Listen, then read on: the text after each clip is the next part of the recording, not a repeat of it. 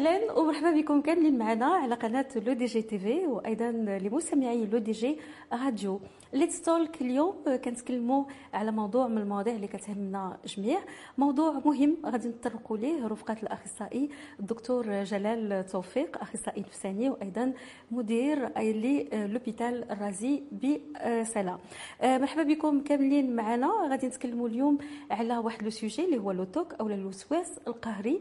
غادي نشوفوا رفقة الأخصائي بزاف ديال الأسئلة اللي كتعلق بهذا الموضوع اللي هو موضوع مهم وكيتعلق أيضا بالناس اللي كيكونوا معنا في حياتنا اليومية. فغادي نسلطوا الضوء الآن على هذا le trouble psychiatrique رفقة الأخصائي الدكتور جلال توفيق أهلا ومرحبا بك معنا. شكرا جزيلا. اليوم le TOC ولا ce qu'on appelle الوسواس القهري هذا c'est un trouble اللي بزاف ديال الناس غالطين فيه والتشخيص ديالو كيكون شوية صعيب. ما بين les traditions اللي عندنا حنا كأسر مغربية واسر اللي كتعطي دائما للدين واحد يعني واحد الموضوع اللي كيكون مهم جدا عندها ومنين كيكون هذا الموضوع ديال الوسواس القهري. ديما كتخلطوا بالجانب الديني ديال الوسواس ديال الشيطان et cetera اليوم بغينا نشوفوا معك كأخصائي نفساني scientifiquement parlant شنو هو هذا الوسواس القهري ولا le TOC؟ شكرا جزيلا. اولا ملي كتقول scientifiquement parlant راه normalement ما كاين غير scientifiquement parlant y a pas une autre alternative ما كاينش بديل آخر.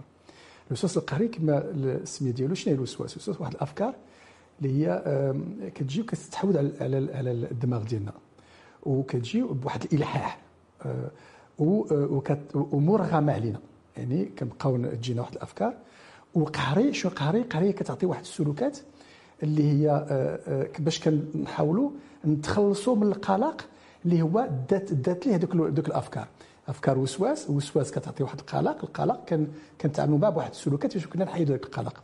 أعطي أمثلة باش الناس يفهموا أمراض الوسواس القهري هي داخلة في خانه تصنيفات ديال الأمراض العقلية هي أمراض طبية محضة. آه هذا الوسواس القهري كاين مثلا نعطيك مثال كاين آه الحوايج عندهم علاقة بالتاكد مثلا من الأمور.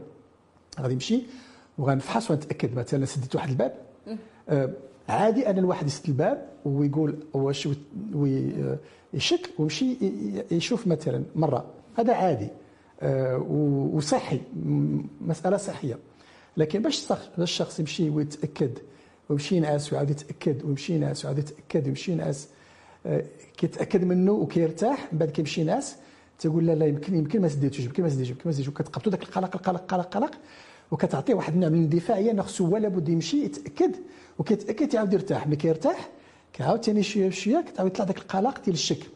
هذا مثلا من, من, من الأصناف. الأصناف الأخرى مثلا الترتيب والانتظام أو التناظر ما يسمى التناظر أنه ندير الحاجة الفردية والحاجة الزوجية الأخيرة. كل حاجة مقادة آه، مثلا أنه أي حاجة شفتيها ماشي هي هذيك. واخا جالس مثلا مع الناس مثلا تصور مثلا لو فيه الوسواس القهري واش مثلا واحد الحاسوب ماشي بلاصتو ونخليه مثلا البرنامج ونوض يعني يمكنليش ولا تشوفي ولا تشوفي عندي علامات القلق أنه بصورة اندفاعية خص يمشي لقادها ولا مثلا الناس اللي كيمشيو في الشارع مثلا وتيشك واش مشى مثلا على ما بين كوتروتو ما بين كل زليجة وزليجة واش مشى على ذاك ذاك الحد ديال الزليجة. تيقول لا يمكن عرفت عليها خصني نعاود نرجع من الأول. وتيعاود يمشي وتيبقى يرد بالو تيقول لا ياك ما ملي رديت بالي ما رديتش بالي مزيان خصني نعاود نرجع لها. ولا مثلا دزت تحت تحت السلم ما خصنيش ندوز تحت السلم لأن غتوقع لي شي حاجة. ياك ما دزت تحت السلم كيعاود يرجع. يعني هذه كلها أو مثلا الكوفيد. الكوفيد بينات بزاف ديال الناس اللي عندهم هشاشه قابلية. وال stress ديال الكوفيد جات وظهرت هذيك الهشاشه والقابليه لأمراض الهلع وأيضا لأمراض الوسواس القهري بزاف الناس مثلا اللي بينات عندهم الغسل التاكد تغسل يديه ومن بعد نغسل بيديا بالصابون ونمسح. باش نقول بلاتي هذيك الصابونة البارح قاسها شي واحد آخر إذا خصني نغسل الصابونة باش نغسل بها يديا ولكن الفوطة غسلتها قبيلة بالصابونة كانت موسخه إذا الفوطة ماشي هذيك إذا اليديه مازال هذا عذاب كيعيشوا الإنسان. عذاب. هذاك عذاب. كاين مثلا السلوك الاندفاعي كاين مثلا الوسواس الاندفاعي. هذا الوسواس الاندفاعي واحد الأفكار مثلا المرأة كتدخل الكوزينه ديالها عندها الجنين ديالها مثلا كتقول ويلي لحتو في الفران؟ ولا آه، ضربته بموس. آه، ولا دفعت راجلي في البالكون. آه، إيمان الجامع مثلا. الا خرجت أنا مثلا غنودل ولا غادي نقرأ قدام الناس؟ ولا خرج شي كلمه شي كلمة مثلا فيها واحد النوع من الفظاعه ولا بذيئه ولا ولا مثلا ولا ولا لا أخلاقية مثلا. تصور نقول شي حاجة تخرج في فمي هي صار هو الوسواس القهري ما عمره ما كي ما كي ما كي يدير داكشي اللي كيف اللي كيتخوف منه. ما عمره ما كيت ما عمره ما وقعت ما عمره ما وقعت أنا مثلا تيعيش داك الاضطراب غير هو تيعيش داك القلق بواحد الشحنة كبيرة جدا وشنو كتعطيه شنو شنو السلوك الأسهل بالنسبة له نفسانيا هو الاجتناب التجنب. آه ما ندخلش الكوزينة. ما نحلش المجر اللي فيه المواس. ما نمشيش للبالكون. آه ما ناخذش الميكرو. نختلق مثلا أسباب واعذار باش ما نمشيش للجامع نصني بالناس مثلا. فهادو يعني شوف فكره فكرة مستوحدة آه مستحوذة عفوا ملحه منها قلق قلق اجتناب وتكرار. آه مثلا الناس كل كلنا كنقولوا مثلا خصني قال لي واحد الشخص مثلا عطيني واحد المره التليفون خصني نعقلها باش ما ننساهاش. يعني كذا كل شيء. ونبقاو نعاودها مرة ولا جوج. أو لا باش نعاودها ونعاودها 24 ساعة هذا داخل في نطاق الوسواس القهري وكيوقع أيضا حتى في الوضوء وفي الصلاة كيصلي الواحد كيقول لك لا أنا راه ما صليتش. منتشرة جدا. الشك مثلا في عدد عدد الركعات مثلا. تقول لك أنا راه ركعت آه، آه، آه، راه ركعت جوج مرات ولكن لا لا ياك ما غير وحدة. خصني نعاود كيعاود يعاود. ولا في الوضوء راه يمكن النجاسة يمكن هذا يمكن.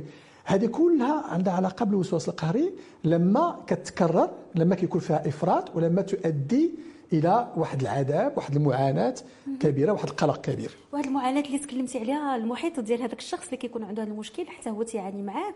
بغينا نشوفوا معاك شحال تقريبا النسبة ديال الناس اللي مصابين بهذا بهذا الوسواس القهري؟ واش عندنا des statistiques اللي كيبينوا بان واش 3% مثلا من la population تقريبا يكون عندها هذا المشكل؟ تقريبا 3% ديال لا بوبولاسيون يعني ما بين 3 حتى 6% لأن كاين آه، لأن علاش علاش آه، كاين هذا الاختلاف هذا؟ لأنه هذوك يعني السلالم ديال التقييم الكلينيكي ديال الوسواس القهري هي للأسف الشديد كاين واحد واحد المعطيات ديال الوسواس القهري اللي عندها علاقة أيضا بأمراض خوف أخرى بسبب خوف الاستباقي إلى آخره. فبعض المرات ما كتعطيش إنما تقريبا 3 حتى 6% ديال الناس في العالم كيجيو وسواس قهري وعندهم وسواس قهري ولكن سنعرفوا أن الوسواس القهري كيجي جميع الفئات العمرية. وهذا هو السؤال اللي كنت بغيت نقول لك هذا الوسواس القهري واش أي إنسان معرض ليه؟ واش هذا التعرض هذا كيجي مثلا واش كيكون وراثي؟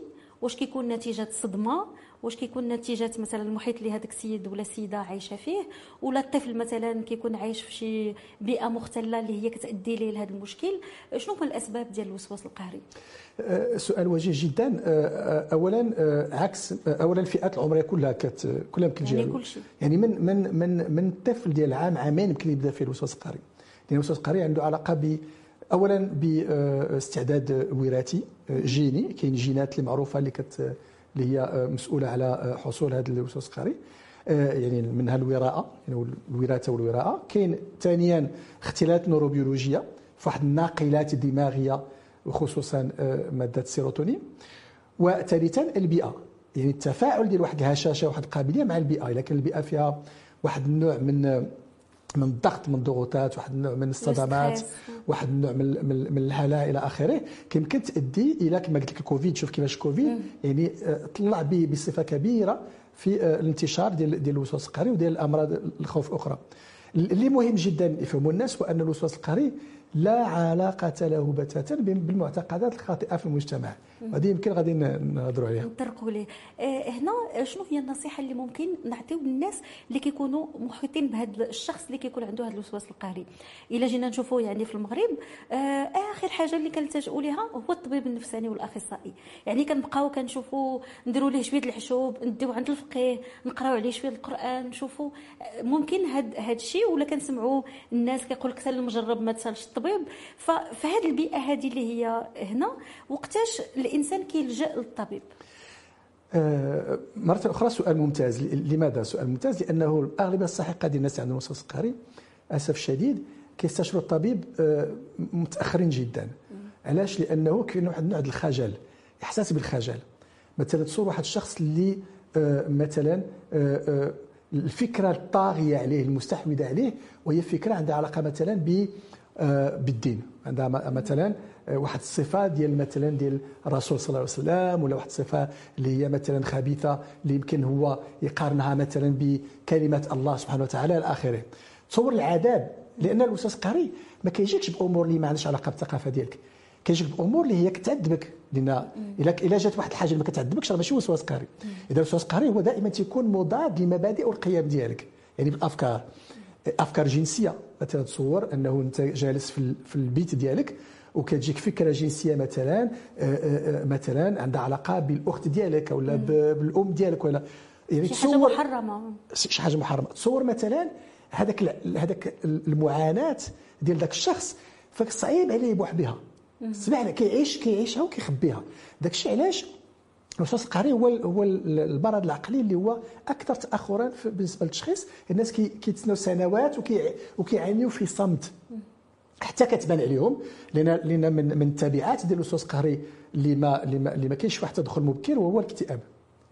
فالاغلبيه الساحقة الطلب ديال رؤية الطبيب النفسي كتجي من الاكتئاب الثانوي اللي هو مؤسس على واحد الوسواس قهري ما مداواش وعاد كيبان الشخص بالنسبة بالنسبة للقضية ديال الدين إلى اخره كاين كما قلتي كاين يعني واحد بزاف ديال ديال الأفكار اللي هي شائعة في المجتمع اللي الوسواس القهري عنده علاقة بالدين وعنده علاقة ب آه، بالعين وبالجن وإلى آخره. وسوسه الشيطان. وبالشيطان هذه لا علاقة له بتاتا بالواقع. لأن يمكن اولا يقيس يقيس جميع الفئات العمرية. يعني من من عام عامين كتلقى الدري عندهم سلوكات ديال ديال الوسواس القهري مثلا النظام مثلا التاكد كتشوف الدراري مثلا في البيت ديالو كيحط واحد اللعبة مثلا ديالو. إلا شتي غير قصتي حيتي غير بخمسة سنتيمتر كيولي يتقلق ويتعصب إلى آخره. اولا ثانيا كيقيس جميع المجتمعات مجتمعات متدينة غير متدينة مجتمعات غربية مجتمعات شرقية مجتمعات كلها فيها الوسواس القهري. ثالثا كما قلت لك الدراسات كتبين اختلالات في في في الدماغ في النوروبيولوجيا ديال الدماغ ورابعا كتشوف مثلا اذا سولتي أي شخص اللي عنده الوسواس القهري على الطبع ديال العائلة ديال افراد العائلة ديالو غتلقى واحد. من جهه الوالدة ولا الوالد اللي طبعه كيبغي شوية كلشي مقاد كلشي منظف كلشي موسوس كلشي مثلا أو عنده أمور ديال ديال ديال ديال الهلاء أخرى. فهذا هو هذا هو اللي بغيت نشير ليه واللي مهم جدا. والتدخل المبكر والعلاج المبكر كيحد من المعاناة. ما ننساش أخت كريمة بأنه الوسواس القهري راه الناس كيعانيو بزاف ولكن ما مبيناش هنايا. وما كيقولوهاش ماشي حرارة آه. ماشي ألم ماشي الوسواس القهري مؤلم جدا وموجع جدا وكيعذب جدا. هنا تكلمتي على الأطفال وحنا بما أننا الناس اللي هما في الاجتماع يكون عندهم أطفال اذا كان عندهم هذا المشكل. كيفاش الأب ولا الأم تعامل مع الطفل اللي كيكون عنده الوسواس القهري وقتاش كيكونوا دوك لي سين ألارمون اللي هنا كتقول لا خصني نديه للطبيب؟ آه، غير غير تشوف بأنه كاين كما قلتي قبل تفضلتي غير تشوف بأنه كاين واحد السلوك اللي هو غير عادي في التأكد في الفحص في الترتيب آه، في التكرار الا شتي مثلا الطفل ديالك مثلا كيتجنب بعض الأمور لأن كي كتجي واحد واحد الشحنة ديال القلق كثير الواحد يعرضه على طبيب نفساني مختص في الأطفال ما فيها حتى شي حتى شي عيب. شوف الدري ديالنا مثلا غير كيجي حمرار حمرار في الوجه كيمشيو عند عند البيدياتر عند عند طب الأطفال. هنا يعني سان تابو يعني, يعني المرض النفسي والعقلي ملي كتقول في المغرب مرض نفسي ولا في الدول العربية كتقول مرض نفسي مرض عقلي راه كتقول هذاك الإنسان راه وحتى في المفاهيم اخت كريمة راه ما كاينش مرض نفسي ومرض عقلي مرض كاين مرض عقلي. لأن الأمراض كلهم عندهم علاقة بالدماغ. راه الدماغ هو العضو المسؤول على الأمراض كلها اللي كنسموها نفسية وعقلية. ما كاينش نفسيه كاين غير عقلي. ولكن كما آه، آه، تفضلتي يعني ما فيها حتى شي باس لأن علاش؟ لأن ملي كتمشي تشوف واحد الطبيب نفسي ديال الأطفال وتيقول لك مثلا آه الطفل ما عنده والو كترتاح ولكن إلا قال لك الطفل عنده شي حاجة شنو معنيتها؟ معنيتها داك قمتي بواحد العمل مهم جدا لصالح ذاك الطفل ديالك ولصالح المستقبل ديالو لأنه ملي كتدخل مبكرا وكتحاول تعالج هذاك الوسواس ديالو ما كيبقاش تأثير على على التحصيل الدراسي ما كيبقاش تأثير على النتيجة في المدرسة ما كيبقاش تأثير على العلاقة ديالو مع الأطفال الآخرين والعلاقه ديالو مع المجتمع ما كيبقاش تأثير على التبعات اللي هي تبعات الاكتئاب إلى آخره. ف وكاين حاجة أخرى أخت كريمة ملي كنخلي الوسواس القهري ما كنداويوش كترتب عليه أمراض الخوف الأخرى. كيمكن مثلا الفوبيات إلى آخره. فزعما صراحة الناس يمشيو كما كان العمر يمشيو عند الطبيب المتخصص في الامراض العقلية وهذاك الطبيب غيقول لهم إما كاين إما ما كاينش. وملي تيقول لهم كاين كيصنفوا وكيعطي أيضا تصنيف ديال الخطورة ديالو الحدة ديالو وكيعطي يعني استراتيجية العلاج. تكلمتي على العلاج. هنا دكتور بغينا نشوفوا معك هذا العلاج هذا كيفاش كيتم؟ آه كما قلتي كنشوفوا بحال ان ايشلون واش من واحد حتى لتسعود الخطورة ديال هذا آه le trouble هذا. فبالنسبة للعلاج كيفاش كيكون؟ واش كيكون على سنوات؟ واش كيكون مثلا أدوية؟ من بعد ممكن كان آه، يعني في منين كنا درنا واحد une petite recherche avant l'émission كيقول لك بأن ممكن نوصلوا أيضا حتى الحالات ديال الجراحة. واش هذا الشيء ممكن؟ هذا الشيء ممكن. آه الأخت الكريمة وشكرا جزيلا مرة أخرى لأنه علاش؟ العلاج آه علاش العلاج ديال الوسواس القهري كياخذ وقت طويل؟ لأن للأسف الشديد ديما كنتاخروا في التشخيص ديالو. وهذه في جميع الأمراض. في الطب قد ما كتأخروا مرض السكري مرض ارتفاع الضغط الدموي مرض الربو كاع الأمراض في الطب اللي ما كتأخر عليها كتولي طويلة المدى وكندخلوا في مضاعفات وفي تبعات ملي كندخلوا ملي كندخلوا في الوسواس القهري بسرعة آه، يعني تقريبا ما بين 12 شهر ما بين سنة إلى ثلاث سنوات اللي كتاخذ العلاج ديال واحد الوسواس القهري تدخلنا مبكرا. الوسواس القهري كاين جوج المحاور مهمة. اولا الأدوية حسب الحدة ديال ديال المرض. هذه الأدوية آه، الميزة ديال الوسواس القهري انها كتخاد ب آه، بمقادير كبيرة جدا مقارنة مثلا بالاكتئاب. دائما جوج المرات ثلاثة المرات المقادير.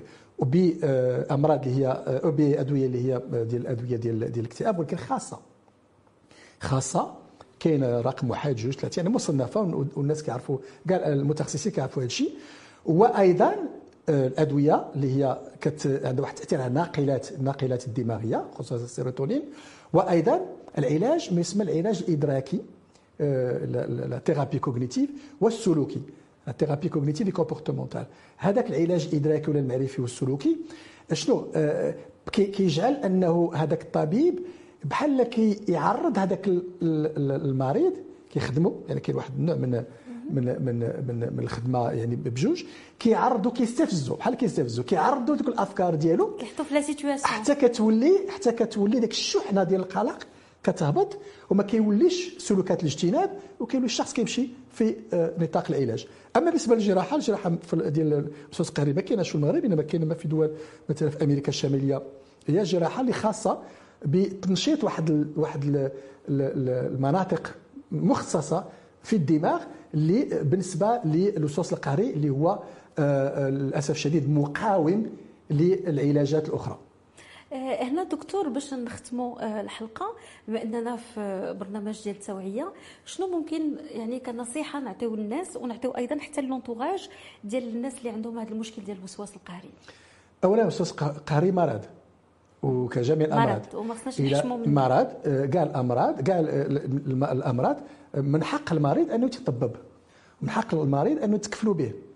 ماشي كايناش ما كاينش شي مرض اللي حشومه هذا مرض كجميع الأمراض الأخرى. ثانيا خصنا نعرفوا مرة أخرى التدخل المبكر مهم جدا. ثالثا خصنا نعرفوا بأنه راه هذاك الشيء اللي مشاع ديال أنه الشيطان اخره بأن الوسواس كنشوفها مثلا في فيديوهات اللي عندها علاقة بالدين واحد. هذه كلها تأويلات ثقافية تأويلات ثقافية معتمدة على قلة المعرفة فقط.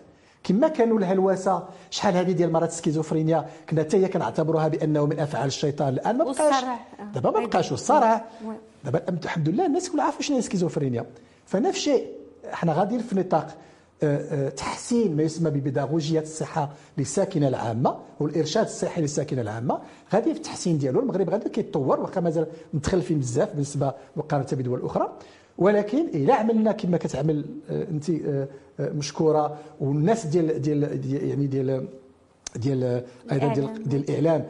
التحسيس راه غادي نحسنوا من المنظور ديال الناس لهذه الأمور هذه وما كاين حتى شي حرج أن الشخص يداوي راسه لأنه معاناة كبيرة وكبيرة جدا.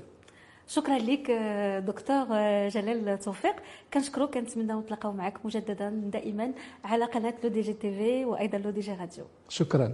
شكرا للدكتور جلال توفيق اللي كان معنا اليوم في الحلقة ديال L'ODJ TV sur Let's Talk Let's Talk اليوم تكلمنا على الوسواس القهري أو ما يسمى ب le TOC شكرا دائما لتتبعكم البرامج ديالنا على L'ODJ TV.